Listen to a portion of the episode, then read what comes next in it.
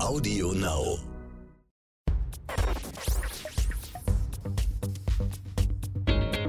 Kreativität und Unternehmertum. Der Bertelsmann Business Podcast mit Isabel Körner. Hallo und herzlich willkommen zu einer neuen Folge des Bertelsmann Business Podcasts Kreativität und Unternehmertum. Mein Name ist Isabel Körner, ich bin Wirtschaftsjournalistin und oft bei dem Nachrichtensender NTV on Air. In dieser Podcast-Reihe spreche ich mit interessanten Persönlichkeiten aus der Bertelsmann-Welt. Es geht um Kreativität, es geht um Unternehmertum und es geht auch um Persönliches. Heute ist Rolf Hellermann zu Gast. Er ist CEO von Avato Financial Solutions und Mitglied des Group Management Committees von Bertelsmann. Zudem leitet er das Technology und Data Advisory Board von Bertelsmann. Rolf Hellermann und sein Team sorgen zum Beispiel dafür, dass bei Online-Geschäften möglichst jeder sein Geld bekommt. Er erklärt uns auch, wie Computersysteme erkennen, ob wir überhaupt kreditwürdig sind. Wir erfahren mehr über die Tech-Agenda von Bertelsmann und ab welchem Alter Rolf Hellermann seinem Sohn erlauben würde, mit dem Handy zu bezahlen. Viel Spaß dabei. Ich freue mich, dass ich heute hier sein darf. Sie haben etwas mitgebracht, was mich und wahrscheinlich viele andere auch an Ihre Kindheit erinnert. Genau, obwohl es gar nichts ist, was aus meiner Kindheit kommt. Es handelt sich hier um so eine sogenannte russische Matruschka. Und in Wirklichkeit ist es natürlich nicht eine, sondern wie das immer ist, eine große und dann sind ganz viele kleine drin und man macht die nächste auf und es ist nochmal genau das drin, was außenrum gewesen ist. Und ich habe das mitgebracht, weil ich diese Figur einmal geschenkt bekommen habe. Und zwar von einem damaligen Avato-Vorstand. Ich war damals noch im Bertelsmann Corporate Center beschäftigt und habe mich in einem Strategieprojekt mit Avato beschäftigt. Das war auch, ähm, ich sag mal, so der erste Einstieg für mich auch in die Dienstleistungswelt, die wir bei ähm, Bertelsmann in dem Unternehmensbereich Avato gebündelt haben. Und habe dann irgendwann zu dem gesagt, also Avato, das ist ehrlich gesagt wie so eine russische Puppe, weil man macht ein Geschäft auf, guckt rein und da ist nochmal genau dasselbe drin. Insofern sind diese verschiedenen ähm, Matruschkas eigentlich für mich ein Symbol für Avato, für die verschiedenen Stufen der Wertschöpfungskette, in denen Avato tätig ist. Letzten Endes damit aber auch für das Unternehmertum, das dazu geführt hat, dass Avato ähm, heute ein sehr großer Dienstleister ist und die wesentliche Komponente der Bertelsmann Dienstleistungssäule darstellt. Manchmal hat man auch so ein bisschen Schwierigkeiten, die aufzukriegen. Das knirscht dann ganz wunderbar. Ist vielleicht auch ein Symbol dafür, dass man die Dinge Anlaufzeit brauchen. Und Sie sagten, die stehen immer in Ihrem Büro. Genau, seit ich die geschenkt bekommen habe, steht die in meinem Büro. Sie ist jetzt auch vor einem Jahr mit mir umgezogen, als ich aus dem Corporate Center zu Avato Financial Solutions gewechselt bin. Auch da habe ich äh, dieselbe Erfahrung immer wieder gemacht. Man beschäftigt sich mit den Geschäften, guckt in ein Geschäft rein und stellt fest, ups, da finde ich im Prinzip das Gleiche nochmal in klein drin. Jetzt sprechen wir erstmal vielleicht darüber, weil nicht jeder Bescheid weiß, was Avato Financial Solutions wirklich macht, im Detail macht. Also wir haben vor einiger Zeit ja mit Frank Schiermeister auch gesprochen, der uns erklärt hat, wie er dafür sorgt, dass Dinge, die wir im Internet bestellen, zu uns nach Hause bis an die Haustür kommen. Und Sie sorgen dafür, dass jeder sein Geld bekommt. Genau. Und ich überhaupt was bestellen darf. Genau so ist es. Avato Financial Solutions ist im Prinzip die Finanzdienstleistungssparte von Bertelsmann. Und wir bieten Dienstleistungen im Prinzip entlang des sogenannten Order-to-Cash-Zykluses an. Das heißt, typischer Kunde von uns wäre zum Beispiel ein E-Commerce-Händler, der in dem Moment, wo er einem Kunden eine unsichere Zahlart anbietet, sei das äh, das Lastschriftverfahren, sei das Kauf auf Rechnung, natürlich erstmal die Kreditwürdigkeit des einzelnen Konsumenten prüfen muss. Das machen wir für den. Sowas funktioniert im Hintergrund, in dem Moment, wo Sie in irgendeinem Online-Shop einkaufen, in Echtzeit. Das heißt, wenn Sie zwischendurch mal eine halbe Sekunde, Sekunde warten müssen, nachdem Sie Ihre Daten eingegeben haben, dann findet im Hintergrund eine Risikoprüfung statt. Und das ist eine Dienstleistung, die wir anbieten. Auf dieser Grundlage entscheidet dann der Händler, ob er Ihnen eine unsichere Zahlart gestattet oder nicht. Und als ich mich vorbereitet habe auf dieses Gespräch, kam mir irgendwann der Gedanke, was weiß denn dann Avato Financial Solutions alles über mich? Ich meine, das ist natürlich in Deutschland absolut reguliert, was wir wissen dürfen, welche Informationen wir verwenden dürfen und welche nicht. Aber an dieser Stelle greift auch nach Datenschutzgrundverordnung das sogenannte berechtigte Interesse. Das heißt, in dem Moment, wo Sie mit Ihrem Zahlverhalten schon mal irgendwo auffällig geworden sind und dann zum Beispiel über die Geschäftsbedingungen auch zugestimmt haben, dass in dem Moment, wo sie ihre Rechnung irgendwann mal nicht bezahlen, eine entsprechende Negativmeldung an eine Auskunft teilgegeben wird, dann sind wir berechtigt, das auch an andere Händler zurückzuspielen. Das heißt, in der Regel, wenn Sie irgendwo mal eine Rechnung nicht bezahlt haben, dann wissen wir das. Und dann ist das natürlich ein negatives Merkmal für Ihre Kreditwürdigkeit. Woher wissen Sie das, ob ich bezahlt habe oder nicht in der Vergangenheit? Wo ja, kriegen fällt, Sie die Infos her? Das fällt einem Händler schon auf, ob Sie bezahlt haben oder nicht. Und der spielt Ihnen dann die Informationen zu. Genau. Gleichzeitig mhm. sind wir nicht nur im Teil Risikoprüfung tätig, sondern wir sind dann auch im Forderungsmanagement, vulgo in Kasso tätig. Das heißt, ähm, wir helfen auch Händlern, aber auch Telekommunikationsunternehmen, Verkehrsunternehmen und ähnlichen Kunden dabei, offene Forderungen beizutreiben. Und das ist total spannend, weil Sie das ja länderübergreifend auch machen. Genau, wir machen das in Deutschland, wir machen das aber auch in Österreich, in der Schweiz. Wir machen das in allen nordischen Ländern und auch noch in einer Reihe weiteren europäischen Ländern. Das stelle ich mir komplex vor, weil die rechtliche Situation doch auch in Ländern unterschiedlich ist. Genau, das Geschäft ist immer lokal. Wir sind mhm. auch immer in den äh, Märkten, in denen wir unmittelbar tätig sind, auch mit Leuten vor Ort tätig. Und die Rechtsordnung ist auch in den verschiedenen Ländern in der Tat ganz unterschiedlich. Sind Sie selber schon mal Opfer von Online-Betrug geworden? Gott sei Dank nicht. Aber davon ist keiner von uns gefeit. Also das mhm. kann wirklich jedem passieren. Und ehrlich gesagt, je prominenter man ist, was jetzt für mich überhaupt nicht gilt, aber zum Beispiel für Politiker oder auch Vorstandsvorsitzende von großen Konzernen, werden dann schon mal von Betrügern einfach als Name hergenommen, auf dessen Namen dann bestellt wird. Dann wird eine entsprechende Adresse angegeben. Es wird dann vielleicht sogar ein Name nur an den Briefkasten geklebt, weil man ja heute sogar relativ genau bestimmen kann, in welchem Zeitfenster der Paketbote denn jetzt vorbeikommen soll. Dann wird die Ware angenommen und dann ist der Betrüger weg. Hm. Und das sind auch Betrugsmuster, die für einen Händler zum Teil auch sehr schwer erkennbar sind. Ich meine, wir bieten natürlich auch entsprechende Dienstleistungen an. Das heißt, man kann einiges im Bestellvorgang machen. Man kann natürlich prüfen, gibt es die Person überhaupt an der Adresse während des Bestellvorganges? Das geht. Man kann zum Beispiel auch als Händler bestimmte Daten des Devices auslesen, von dem bestellt wird. Ist das ein Handy? Ist das ein Laptop? Was hat der für eine IP-Adresse? Passt das zusammen mit dem, was der Kunde an Daten eingegeben hat und vorgibt zu sein? Aber es gibt auch Dinge, die ein Händler schlicht und ergreifend nicht erkennen kann, die wir aber dann hinterher im Inkasso sehen können. Ähm, wo wir dann nicht nur die Forderung von einem Händler haben, sondern im Prinzip von mehreren Händlern und dann auf einmal Muster erkennen, die der einzelne Händler gar nicht sehen kann. Dass zum Beispiel mit demselben Namen an verschiedene Adressen bestellt worden ist oder umgekehrt ähm, unter demselben Namen mit leicht abweichender Adresse irgendwohin bestellt worden ist. Ähm, da können wir für uns erkennen, dass das Betrug ist und wissen dann in der Regel, dass es sich auch gar nicht mehr lohnt, diesen Forderungen noch weiter hinterherzugehen. Jetzt habe ich eingangs auch erwähnt, dass Sie sich mit dem Thema Geldwäsche beschäftigen. Genau. Wie läuft das? Was müssen wir uns darunter vorstellen? Um welche Summen geht es? Um welche Akteure geht es? Ähm, also, wie gefährlich ist es möglicherweise auch?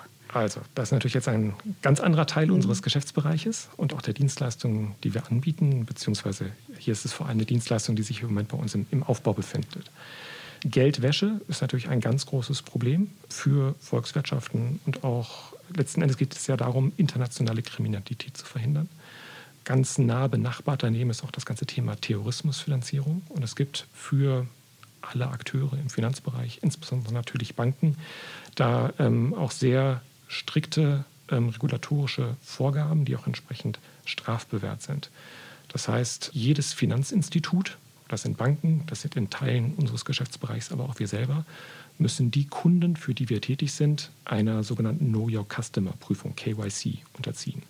Das heißt, es wird geguckt, wer steckt denn wirklich hinter dem Unternehmen, wer sind die handelnden Akteure, wer sind die Organe dieser Gesellschaft, also Vorstand, Aufsichtsrat und wer sind zum Schluss die letztlich wirtschaftlich Berechtigten dieses Unternehmens. Das heißt, wem gehört das zum Beispiel?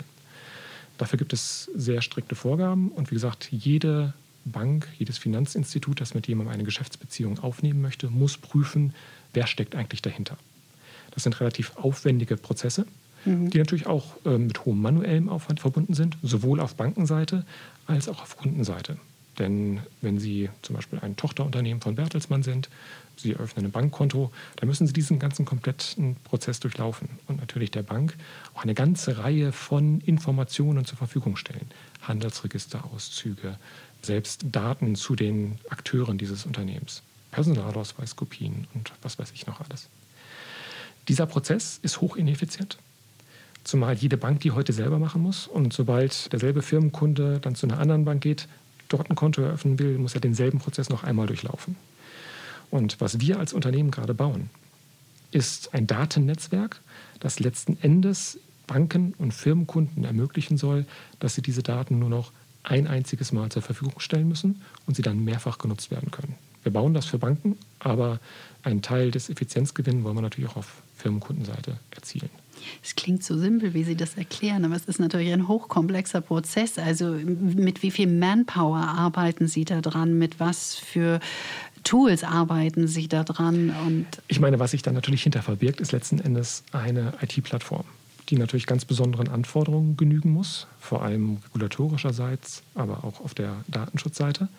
Im Prinzip arbeiten dort im Moment mehrere Entwicklerteams dran, sowohl aus meinem eigenen Haus als auch von unserer Konzernschwester Avato Systems, die IT-Entwicklung betreibt.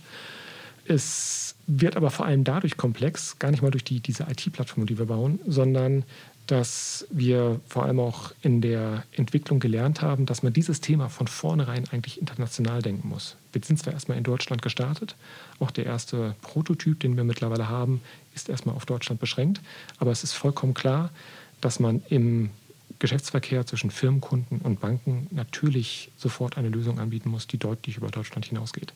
Entweder weil natürlich ein Firmenkunde Tochtergesellschaften oder auch Muttergesellschaften im Ausland haben kann und die Banken natürlich auch international arbeiten. Und wir stehen da im Moment im Kontakt mit verschiedenen Partnern auf internationaler Seite, ähm, mit denen wir genau das bauen wollen. Das heißt, in einzelnen Ländern entsprechende Datenbanken aufsetzen und die dann international auch mit einem entsprechenden Datenaustauschlayer zu verknüpfen. Wo lagern denn die ganzen Daten, die Sie verwenden? Wo werden die gespeichert? Auf welchen Servern? In welchen Ländern? In Deutschland werden die auf unseren eigenen Servern gespeichert. Also im Bertelsmann-Reich. Grundsätzlich kann man natürlich überlegen, ist das was, was auch in die Cloud gehört? Ja. Das wird, glaube ich, zu irgendeinem Zeitpunkt auch möglich sein. Im Moment ist das bei dem Setup, das wir gewählt haben, auch aufgrund regulatorischer Anforderungen noch nicht möglich.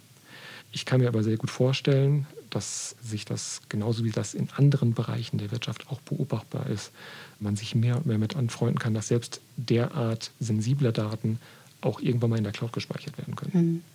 Hm. Stecken wir schon mittendrin in einer tiefen Diskussion, die sich ja auch darum dreht, wie sehen eigentlich die Zahlungsströme der Zukunft aus und wie sehen eigentlich die Zahlungsmittel der Zukunft aus.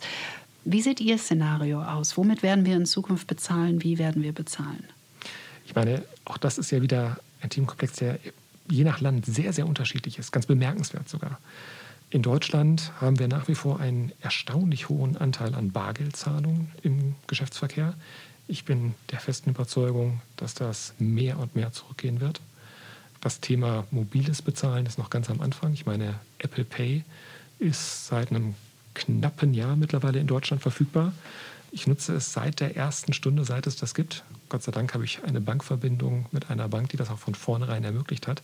Und ich finde das die genialste Bezahlart überhaupt. Es gibt aus meiner Sicht nichts Bequemeres. Sie halten beim Bezahlen an der Kasse im Supermarkt Ihr Handy hin. Sie müssen keine PIN mehr eingeben, keine Unterschrift. Der Fingerabdruck bzw. Ihr Gesicht, je nachdem, was Sie für ein Handy haben, reicht und es ist erledigt. Schneller als das geht es auch nicht. Und ich nehme auch mit durchaus Begeisterung zur Kenntnis, dass es sich auch bei Kleinstbeträgen immer mehr durchsetzt. Gerade wenn man viel an Bahnhöfen und Flughäfen unterwegs ist, sich da einen Kaffee kauft oder auch nur ein Brötchen, kann man dort mittlerweile mit Handy bezahlen oder mit Karte bezahlen. Das ist ja im Prinzip technisch eigentlich ein und dasselbe, ohne dass man mehr doof angeguckt wird. Und selbst für den Händler ist der Prozess dahinter eigentlich viel einfacher. Klar, es gibt natürlich irgendwelche Transaktionsgebühren an Kreditkartenunternehmen und ähnliche Zahlungsdienstleister, die dahinter stehen. Aber das ganze Thema Bargeldhandling ist natürlich auch nicht umsonst. Abheben von Geld, zur Bank bringen des, des Geldes, zählen, Kassenaufnahme äh, machen und ähnliches, das kostet alles Zeit und Geld und fällt weg, wenn man elektronisch bezahlt. Was zahlen Sie denn überhaupt noch bar? Und haben Sie überhaupt Bargeld noch in der Tasche, in der Hosentasche? Ich habe immer noch Bargeld in der Tasche, denn ab und zu sitzt man immer im Taxi, kann und nicht mit, äh, mit Karte bezahlen. Ab und zu ist man mal beim Bäcker, wo man eben auch noch mit Bargeld bezahlen muss.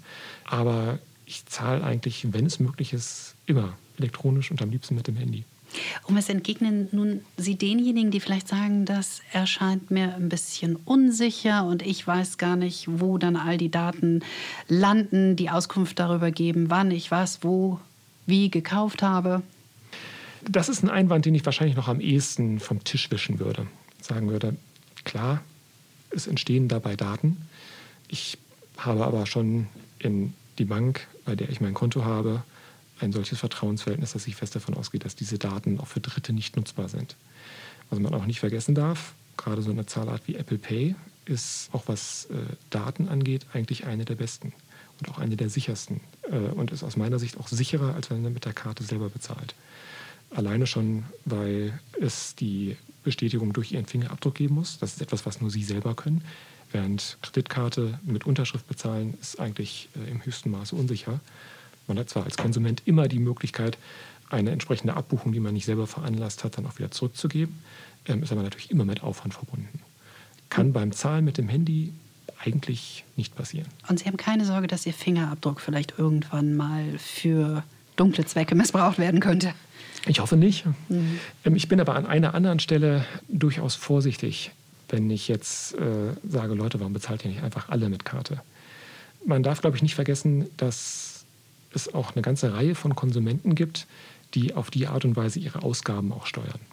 Das heißt, die sagen, wenn ich das Geld in meinem Portemonnaie habe, dann weiß ich genau, wie viel ich ausgebe und dann sehe ich auch, wenn es zu Ende ist und wann ich praktisch auf die Ausgabenbremse im Monat treten muss. Das will ich jetzt hier nicht vom Tisch wischen. Ab wann würden Sie Ihrem Kind erlauben, mit Apple Pay zu bezahlen? Habe ich ehrlich gesagt noch gar nicht drüber nachgedacht. Ich meine, mein Sohn wird jetzt im Januar elf mhm. Und bislang hat er noch kein Handy. Er ist gerade aufs Gymnasium gewechselt. Mhm. Ähm, ich habe gehört, dass ab dann so der Druck kommt, dass ähm, man da auch als Elternteil nicht mehr drum herum kommt, dieser Forderung dann auch irgendwann standzugeben. Noch ist es nicht gekommen. Toi, toi, toi. Das kann natürlich auch nächste Woche sich direkt ändern. Ich meine, wann gibt man einem Kind eine Kreditkarte? Das wird man in der Regel natürlich erstmal mit einem begrenzten Budget tun. Ich hätte aber Karte, ja. Genau, eben. Mhm. Ich hätte aber kein Problem, das auch von vornherein auf diesem Wege zu tun. Ich glaube nicht, dass man da jemanden über Bargeld noch heranführen müsste. Mhm. Sprechen wir nochmal über Avato Financial Solutions. Was sind die Technologietrends, die für Sie im Moment für die Weiterentwicklung des Geschäfts maßgeblich sind? Also ganz wesentliche Trends, die uns unmittelbar betreffen, sind, ähm, und das gilt nicht nur für Avato Financial Solutions, das gilt sogar für den Großteil der Bertelsmann-Geschäfte. Das ist einmal das ganze Thema Cloud, das ist das ganze Thema Artificial Intelligence und das ganze Thema Daten. Wir sehen, dass heute mehr und mehr Daten verfügbar sind, als das je zuvor der Fall gewesen ist. Wir hatten ja vorhin schon einmal kurz über das Thema Risikoprüfung gesprochen, über das Thema, ist man irgendwo schon mal mit seinem Zahlverhalten auffällig geworden. Das ist ehrlich gesagt noch nicht Big Data, das ist wahrscheinlich noch Small Data und so wie man das über Jahre und Jahrzehnte gemacht hat. Im Prinzip gibt es heute noch ganz andere Möglichkeiten, zum Beispiel sich ein Urteil über die Kreditwürdigkeit eines Konsumenten zu bilden gerade jetzt durch die neue Zahlungsdienstleisterrichtlinie der EU PSD2, dort ist zum Beispiel vorgesehen, dass man als Konsument einem Finanzdienstleister gestatten kann, auf das eigene Girokonto zu gucken und die Zahlungsströme dort auszuwerten. Und wenn ich natürlich jetzt auf Ihr Girokonto gucken kann, das mache ja nicht ich oder irgendein Mitarbeiter, das macht ja letzten Endes wiederum ein, ein Computer, der dann durch Machine Learning, Artificial Intelligence, Algorithmen im Prinzip das Zahlverhalten auswertet und daraus Rückschlüsse auf die Kreditwürdigkeit zieht, das ist natürlich nochmal ein, ein, ein viel stärkeres Merkmal, als wenn ich jetzt wüsste, ah, Sie haben mal irgendwann vor zwei Jahren irgendeine Rechnung nicht bezahlt. Und würden Sie sich damit wohlfühlen, wenn ein Programm auf Ihr Girokonto zugreift? Ich sage mal, der Konsument hat ja auch was davon. In der Regel wird man das ja nicht machen, wenn man irgendwo im Internet für 50 Euro ähm, eine Hose oder ein paar Turnschuhe kauft, sondern das wird ja dann eine Rolle spielen, wenn es um Konsumentenkredite geht, wenn es um Dauerschuldverhältnisse geht, vielleicht Mietverträge oder auch sehr teure Handyverträge oder ähnliches, wo derjenige, der natürlich auf die Art und Weise belegen kann, dass er ein gutes Risiko ist, wahrscheinlich auch bessere Konditionen kriegen wird. Mhm. Und dann, glaube ich, werden die Leute das auch tun. Aber auch da muss natürlich sichergestellt sein, dass die Daten nur für den Zweck verwendet werden, für die man ihnen auch zur Verfügung stellt. Also ich würde auch nicht wollen, dass äh, irgendjemand meine sämtlichen Finanztransaktionen für sich irgendwo speichern kann und da Rückschlüsse rausziehen kann. Nun arbeiten Sie in einem Bereich, der wirklich extrem auch von Innovationen im Moment getrieben wird. Wie sorgen Sie dafür, dass Innovationen sich in Ihrem Team durchsetzen? Und dass Ihr Team innovativ bleibt? Also wie fördern Sie ja. Innovationen? Das ist in der Tat eine ganz große Herausforderung. Und das ist auch einer der Bereiche, in dem ich glaube, wo wir noch deutlich besser werden müssen, als wir das vielleicht heute hoffentlich schon sind. Wir haben jetzt gerade in diesem Jahr auch in meinem Bereich einen Prozess durchgeführt, wo wir die Wachstumsprioritäten für die nächsten Jahre für uns festgelegt haben. Das heißt, bei welchen Themen wollen wir wirklich wachsen und wo sehen wir auch die Zukunft unseres Bereichs. Und wir haben dazu sind wir einmal systematisch durch alle Bereiche meines Unternehmens gegangen, haben die Leute gefragt, was habt ihr an äh, Wachstumsideen, was seht ihr an Wachstumsoptionen, welche Trends seht ihr im Markt? Haben da eine relativ lange Liste zusammengestellt an Projekten, die wir dann in meiner Geschäftsleitung im Rahmen eines Workshops systematisch durchgegangen sind, diskutiert haben und dann auch sortiert haben nach den Themen, die wirklich das Wachstumspotenzial haben, dass sie auch für unseren Gesamtbereich einen Unterschied machen können. Andere Themen, wo wir sagen, ja, ist eine gute Idee, das kann aber Geschäftsbereich XY auch für sich sehr gut alleine vorantreiben. Und dann gibt es natürlich auch ein paar, wo wir sagen, hm, glauben wir nicht ganz dran, ist vielleicht eher etwas, was abseitig ist, sollen vielleicht lieber andere machen und wir wollen uns da nicht mit verzetteln und wir beenden das lieber. Woran zum Beispiel glauben Sie denn nicht? Es gibt gerade auch im Finanzdienstleistungsgeschäft ein paar Themen, die, glaube ich, echt sogenannte Red Oceans sind. Also Bereiche, wo sich bereits ganz viele Wettbewerber tummeln, wo die Margen bereits sehr gering sind, wo wir auch keinen echten Wettbewerbsvorteil haben. Das ist auch beim ganzen Thema Zahlsysteme und ähnliches zum Beispiel der Fall. Da macht es einfach keinen Sinn, dass wir da jetzt auch noch versuchen, das nächste Produkt zu entwickeln, obwohl es bereits sehr große ganz international aufgestellte Unternehmen oder auch äh, neue Startups, die vielleicht sogar schon im Milliardenbereich bewertet sind, sich da tummeln. Das heißt, wo sehen Sie die größten Wachstumschancen, auch in welchen Regionen in Zukunft? Ja, ich glaube erstmal ganz wichtig, aus der Perspektive unseres Unternehmens müssen wir uns auf solche Wachstumsfelder konzentrieren, wo wir selber glauben, dass wir einen Wettbewerbsvorteil haben. Das kann zum einen sein, weil ein Wachstumsfeld sich der Dinge bedient, die wir bereits heute tun die wir vielleicht rekombinieren oder anderen Kunden zur Verfügung stellen. Und ein Bereich, in dem das der Fall ist, und das ist auch einer unserer Wachstumsschwerpunkte, ist das gesamte Thema Zahlen nach Lieferung, Pay After Delivery. Das heißt, wo wir mit ähm, dem Hauptfokus auf der Kundenseite für Online-Händler halt das Zahlen auf Rechnung ermöglichen. Das machen wir sowohl unter eigener Marke, Afterpay, als auch in ganz speziellen Einzelfällen auch unter der Marke des Händlers. Das ist ein Schwerpunkt. Über einen anderen Schwerpunkt haben wir eben auch schon gesprochen, nämlich das ganze Thema KYC-Datenbank, äh, das heißt Prävention von Geldwäsche und Terrorismusfinanzierung, wo wir eben dadurch einen Wettbewerbsvorteil haben, dass wir halt selber als Finanzinstitut BaFin reguliert sind und einen Service anbieten können in einer Form, was ein Startup nicht einfach so nachstellen kann, weil es einfach diese, diese Lizenzierung auch durch die Finanzaufsicht erstmal erlangen müsste. Und das ist nicht so einfach. Wie viel Wachstumspotenzial sehen Sie denn noch für den E-Commerce? Der E-Commerce, äh, nach allen Statistiken, die ich kenne, ist im Wachstum nach wie vor ungebrochen in Deutschland. Hm. Und wodurch fühlen Sie sich limitiert, wenn ich jetzt an Regulierung denke oder auch an Datenschutz? Sie haben ein bisschen gerade darüber gesprochen. Was müsste sich ändern, damit Sie ein noch größeres Potenzial hätten? Also ich sehe Datenschutz nicht primär als Behinderung. Also ich glaube, es ist ganz wichtig sogar, dass es entsprechende Vorschriften gibt und dass wir uns im Prinzip ja nicht nur als, als äh, Politik, die uns Vorgaben macht, sondern letzten Endes als Gesellschaft ja darauf einigen, was wollen wir und was wollen wir nicht. Das Wichtige ist natürlich, dass diese Spielregeln dann auch für alle gelten und auch von allen eingehalten werden. Ähm, aber solange kann ich, können wir damit erstmal umgehen. Es gibt sicherlich so ein, zwei Bereiche, ähm, wo es vielleicht auch kontraproduktiv wird, wo wir dann aber auch versuchen, natürlich auch über ähm, Dialog mit politischen Entscheidungsträgern auf diese Dinge aufmerksam zu machen. Und ähm, eine Sache ist zum Beispiel das Thema Online-Betrug. Ähm, es ist zum Beispiel so, ähm, ich habe ja vorhin früher in unserem Gespräch schon einmal beschrieben, welche Möglichkeiten es gibt, im Bestellprozess, im E-Commerce zum Beispiel bestimmte Daten, die der Konsument eingibt, zu prüfen. Und äh, die Grundlage, weshalb man prüfen darf, ist halt das berechtigte Interesse des, des Händlers, ähm, dass er natürlich nicht einen Betrüger aufsitzt. Ähm, Sie dürfen zum Beispiel die Rechnungsanschrift prüfen, wenn Sie irgendwo einkaufen im Internet. Sie dürfen aber zum Beispiel nicht mehr die Lieferadresse, wenn sie davon abweicht, dürfen Sie nicht prüfen, ob es die gibt. Da fehlt das berechtigte Interesse für und das ist nach Datenschutz verboten.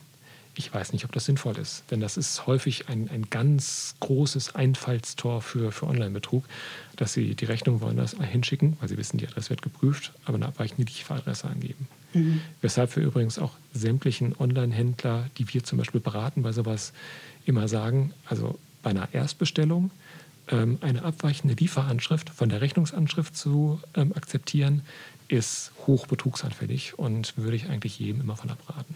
Aber wenn ich das alles höre, denke ich, dass Sie ja vielleicht auch anfällig sein könnten in Bezug auf Cyberkriminalität. Wie schwierig ist es, Ihr Modell inzwischen zu schützen, so komplex es ist? Da gibt es natürlich verschiedene Dinge, die eine Rolle spielen. Gerade in dem Moment, wo wir selber ins Risiko gehen.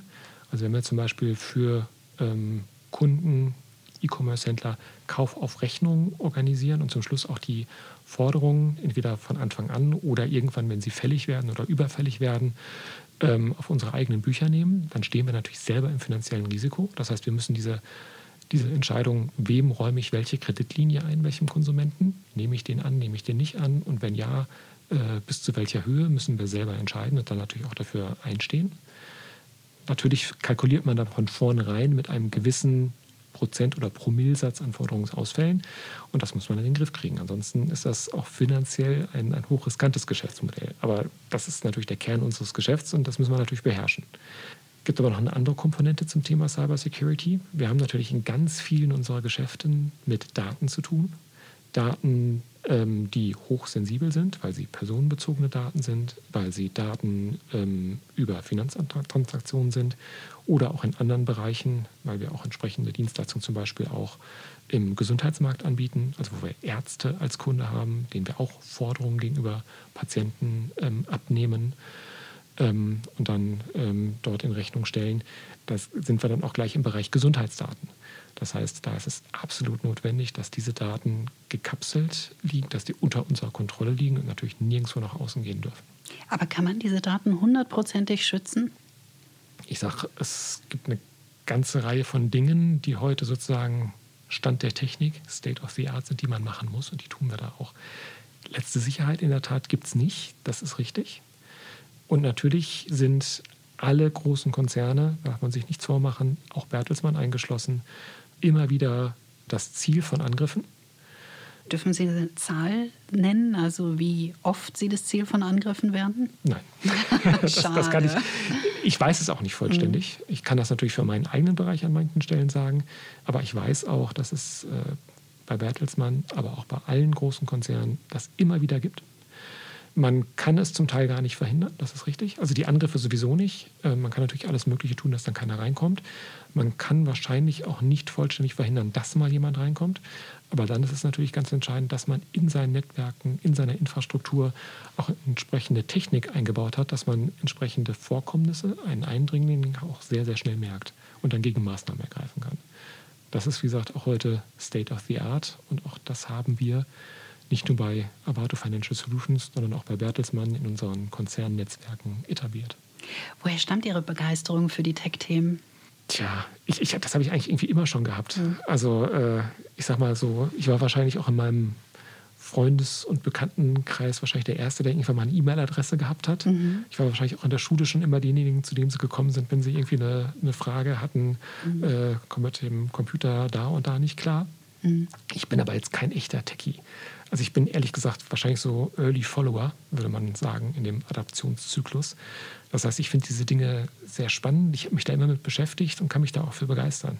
Mhm. Und ich glaube auch, es gibt auch heute schon ganz viele Bereiche, wo eigentlich jeder von uns mit dieser Technik in Berührung kommt und das vielleicht gar nicht merkt. Wann könnten wir Kryptowährungen wirklich, Digitalwährungen fest verankert im Alltag erleben? Ich glaube, das wird noch ein bisschen dauern. Ähm, das hängt jetzt vielleicht auch davon ab, ob aus der Facebook-Initiative Libra was wird oder nicht. Es gibt natürlich heute schon Kryptowährungen. Es kann auch mit Kryptowährungen bezahlt werden, Bitcoin und ähnliches. Im Moment aber natürlich eher ein Schattendasein oder in sehr, sehr kleine Nischen. Schattendasein deswegen, weil natürlich im Darknet oder auch bei Cyberkriminalität immer wieder auf Bitcoin, weil das so schön ähm, anonym und nicht nachvollziehbar ist, zurückgegriffen wird. Und weil das natürlich mittlerweile auch ein Spekulationsobjekt ist, kann ich aber keinem wirklich zu raten. Also das ist wirklich hochriskant und hochvolatil, wenn man sich den Bitcoin-Kurs anguckt. Es könnte zu einem Massenphänomen dann werden, wenn jemand wie Facebook das in die Hand nimmt. Wobei ich die Skepsis, die es von vielen Zentralbanken ähm, dort ja mittlerweile gibt, absolut teile. Zumal wir da ja mittlerweile über Dinge reden, von denen man zum heutigen Zeitpunkt und ich glaube niemand überblicken kann, was das dann wirklich bedeutet. Und wir haben das ehrlich gesagt auch bei Social Media eigentlich schon im Kleinen erlebt. Ich habe manchmal so ein bisschen das Gefühl, dass das so wie beim Zauberlehrling ist. Irgendwann in die Ecke, Besen, Besen sei es gewesen. Aber wenn der Geist einmal aus der Flasche ist, kriegt man ihn auch nie wieder zurück. Das heißt, die Art und Weise, wie Social Media unser Zusammenleben einmal beeinflussen würde, ich meine, Hetze, Hasskommentare und ähnliches, die Beeinflussung von politischen Entscheidungsprozessen. Das hätte sich ja jemand, der irgendwann mal angefangen hat, Social Media zu bauen, weil er irgendwie seinen Freundeskreis an der Uni irgendwie organisieren und sich über den austauschen wollte, gebaut hat, nie gedacht. Und die Gefahr, dass eine Kryptowährung wie Libra ähnliche Implikationen hat, die heute keiner überblickt, die halte ich schon für sehr real. Eines ist im Verlauf dieses Gesprächs ja schon klar geworden, Sie befassen sich unfassbar viel mit Daten und mit Technologie und leiten eben auch das Technology und Data Advisory Board von Bertelsmann. Was steht auf der Tech-Agenda für Bertelsmann? Also wir haben als Konzern für uns natürlich nicht erst heute, sondern schon über die ganzen letzten Jahre mehr und mehr festgestellt, dass für die Wettbewerbsfähigkeit all unserer Geschäftsmodelle, die wir haben, also sowohl im Dienstleistungsbereich, aber auch in unseren angestammten Mediengeschäften, Fernsehen, Zeitschriften, Bücher, Musik, Datenkompetenz, die neuen technologischen Trends, die wir sehen, generell das Thema digitale Transformation für uns ganz, ganz wichtig ist. Und deswegen gibt es auch bereits heute in unserem Konzern an allen möglichen Stellen Aktivitäten, wie wir diese Themen aktiv gestalten können. Sei das, dass wir natürlich auf der Personalseite sehen müssen, wie kriegen wir erstens Leute mit entsprechendem Profil in unseren Konzern. Zum anderen, wie kriegen wir unsere bestehende Belegschaft, unsere Kolleginnen und Kollegen mit dem entsprechenden Wissen versorgt? Wie können wir die trainieren und in diesen äh, neuen Technologien schulen? Wir stehen vor der Herausforderung, dass wir natürlich mehr und mehr unsere Geschäftsprozesse, unsere Applikationen, unserer Daten in die Cloud verlagern müssen. Wir stehen vor der Herausforderung, dass wir die Effizienz in unseren Geschäftsmodellen und in unseren Geschäftsprozessen durch den Einsatz von neuen Technologien wie Artificial Intelligence, Machine Learning, aber auch Robotics-Lösungen immer mehr verbessern müssen. Und wir sehen natürlich auch Geschäftschancen, also ganz neue Geschäftsmodelle, die auf diesen Technologien basieren, die wir natürlich für uns nutzen wollen. Die große Herausforderung, die wir haben, wir sind eine sehr große Gruppe, sehr international aufgestellt, in verschiedensten Geschäftsmodellen tätig. Und auch wenn alle sehr umtriebig sind, müssen wir natürlich irgendwie gucken, dass wir alle in eine Richtung laufen. Und deswegen haben wir Anfang des Jahres uns im Konzern zusammengesetzt und die verschiedenen Aktivitäten versucht zu bündeln. Und das Bündel dieser Aktivitäten rund um Technologie, Daten, aber auch um das ganze People-Thema und auch die ganze, ich sag mal, unterstützenden Faktoren, Datensicherheit, Datenschutz, die entsprechende Umsetzungskompetenz, die man auch dafür braucht, zu bündeln. Und dieses Bündel nennen wir unsere Bertelsmann Tech Agenda. Es gibt eine ganze Reihe von Kolleginnen und Kollegen, die im Konzern an dieser Tech-Agenda arbeiten, die für verschiedene Bausteine dieser Tech-Agenda zuständig sind. Ganz große Rolle spielt natürlich unser CIO-Bereich, das heißt der IT-Bereich, aber auch der Personalbereich und eine ganze Reihe von, von, von weiteren Kollegen, die da mit dran tätig sind. Und wir haben dann Anfang des Jahres auch entschieden, dass wir dieser Tech-Agenda auch einen organisatorischen Rahmen geben wollen. Das ist dieses Technology und Data Advisory Board, das ich dann gründen durfte. Das ist zusammengesetzt aus unterschiedlichen Kolleginnen und Kollegen aus dem Konzern und ich habe versucht, da eine gesunde Mischung hinzukriegen. Zum einen von Leuten, die natürlich eine geschäftliche Verantwortung haben, das heißt, die für einzelne Geschäfte in unserem Konzern zuständig sind oder auch einzelne Bausteine unserer Tech-Agenda verantworten. Zum anderen aber auch echte Tech-Experten, echte Techies damit drin zu haben. Das heißt, da sind Leute drin, die gar keine große Managementverantwortung zum Teil haben, sondern eine ausgewiesene Expertise in bestimmten Technologiefeldern. Und auf die Art und Weise versuchen wir halt das ganze Thema Daten und Technologie bei Bertelsmann voranzutreiben, unsere Tech-Agenda zum einen immer wieder neu zu definieren und zu voranzutreiben und vor allem für Austausch zu sorgen. Ich meine, in so einer großen Gruppe erstmal überhaupt die Transparenz zu kreieren, welche Initiativen gibt es, äh, wer hat schon mal was gemacht. Das ist ehrlich gesagt schon mal ein Wert für sich. Austausch ist also das eine. Welche, welche Tools nutzen Sie für den Austausch? Ganz, ganz viele. Sowohl elektronische Tools, das heißt, wir haben eine entsprechende Plattform, wo die Kollegen sich darüber austauschen können. Es gibt aber auch eine ganze Reihe von persönlichen Formaten. Das heißt, wir machen einmal im Jahr einen entsprechenden Summit, wo die Kollegen sich treffen. Wir haben entsprechende Untergruppen, Communities gebildet, wo wir für einen regen Austausch zwischen Kolleginnen und Kollegen zum Thema Data auf der einen, zum Thema Tech auf der anderen Seite sorgen. Wir haben Expertenkreise, zum Beispiel für das Thema Artificial Intelligence. Und es gibt dann immer wieder Veranstaltungen, wie zum Beispiel Hackathons, die veranstaltet werden, wo die Leute sich dann austauschen. Also es ist sowohl technisch als auch persönlich. Aber neben dem Thema Austausch spielt auch das Thema Abstimmung eine Rolle. Das heißt, wir wollen natürlich auch sicherstellen, dass wir, wie gesagt, in die gleiche Richtung laufen dass wir, auch wenn wir mit großen Hyperscalern, Cloud-Providern sprechen, dort auch möglichst mit einer Stimme sprechen. Oder dass wir auch bestimmte Standards vielleicht auch setzen wollen. Wie wollen wir bestimmte Dinge bei Bertelsmann handhaben? Deswegen ist Abstimmung auch ganz wichtig. Und der dritte und letzte Aspekt, den wir über dieses Board auch äh, regeln und vorantreiben wollen, ist Umsetzung. Das heißt, es gibt ein paar Projekte, ähm, wo wir sagen, die sind auch von so übergreifender Wichtigkeit oder die kann auch jetzt ein Geschäft nicht für sich selber ähm, regeln oder es gibt große Überschneidungen zwischen verschiedenen Geschäften, weil wir sagen, da wollen wir auch irgendwie mit in den Lead gehen und Dinge auch wirklich aktiv als Board vorantreiben. Wir sind fast am Ende unseres Gespräches angekommen. Ich wollte Sie noch auf einen Punkt unter anderem ansprechen, nämlich den Punkt, dass Sie in einem Bereich arbeiten, in dem Innovationen sehr schnell erfolgen und in dem möglicherweise auch Sorgen von Mitarbeitern bestehen, wie lange ist mein Job sicher, wie lange werde ich persönlich diesen Job machen oder wann übernimmt ihn eine Maschine. Wie gehen Sie damit um? Und welche Szenarien haben Sie entwickelt für Ihren Unternehmensbereich? Also wir erleben eigentlich im Moment das komplette Gegenteil. Wir stellen eigentlich immer wieder eher fest, dass wir absolute Ressourcenengpässe haben. Und bei der mhm. Realisierung auch der, der großen Wachstumsprojekte, die wir haben, haben wir eigentlich immer eher das Problem, dass wir gar nicht ausreichend Leute haben, die in der Lage sind, das umzusetzen. Also, also die das fachliche Know-how haben. Mhm. Und dann natürlich auf IT-Seite Developer, Softwarearchitekten, das ist extrem schwierig zu finden. Mhm.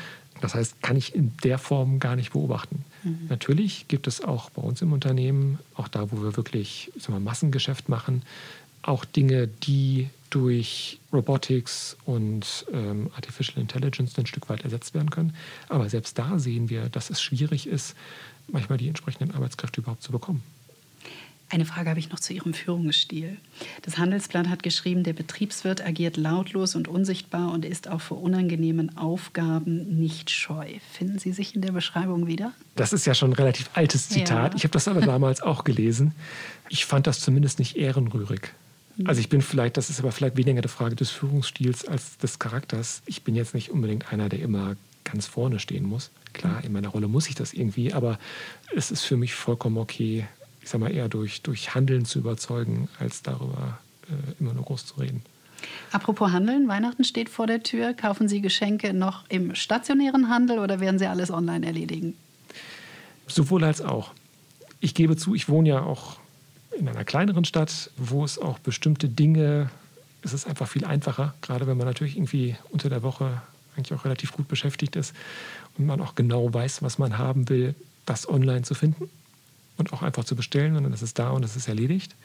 Aber ich finde es selber eigentlich auch schon, gerade wenn es um Dinge geht, die, die nicht so einfach sind, wenn man sich inspirieren lassen möchte, wenn man sich Sachen angucken möchte. Und vor allem, wenn ich auch an unsere Innenstädte denke, auch ganz wichtig, auch in einem Laden zu kaufen. Ich tue das auch. Und ich gehöre auch nicht zu denen, die in den Laden gehen und irgendwie sich die Sachen dann da angucken und hinterher online bestellen. Das finde ich überhaupt nicht in Ordnung. Sondern ich sehe auch den Wert darin, wenn mich jemand berät. Und wenn es dann halt irgendwie ein paar Euro mehr kostet, dann hat es aber auch einen Wert mehr gehabt und dann bin ich auch bereit, das auszugeben. Dann wünschen wir Ihnen noch eine wunderbare Vorweihnachtszeit und vielen Dank für Ihre Zeit. Alles Gute. Dankeschön. Das war die letzte Folge für dieses Jahr. Das Bertelsmann Podcast Team verabschiedet sich ganz, ganz herzlich. Vielen, vielen Dank für euer Interesse und natürlich auch ein großes Dankeschön an unsere Gäste. Wir wünschen euch allen frohe Festtage und einen guten Rutsch in ein glückliches neues Jahr. Alles Gute und hoffentlich bis bald. Kreativität und Unternehmertum. Der Bertelsmann Business Podcast mit Isabel Körner. Audio Now.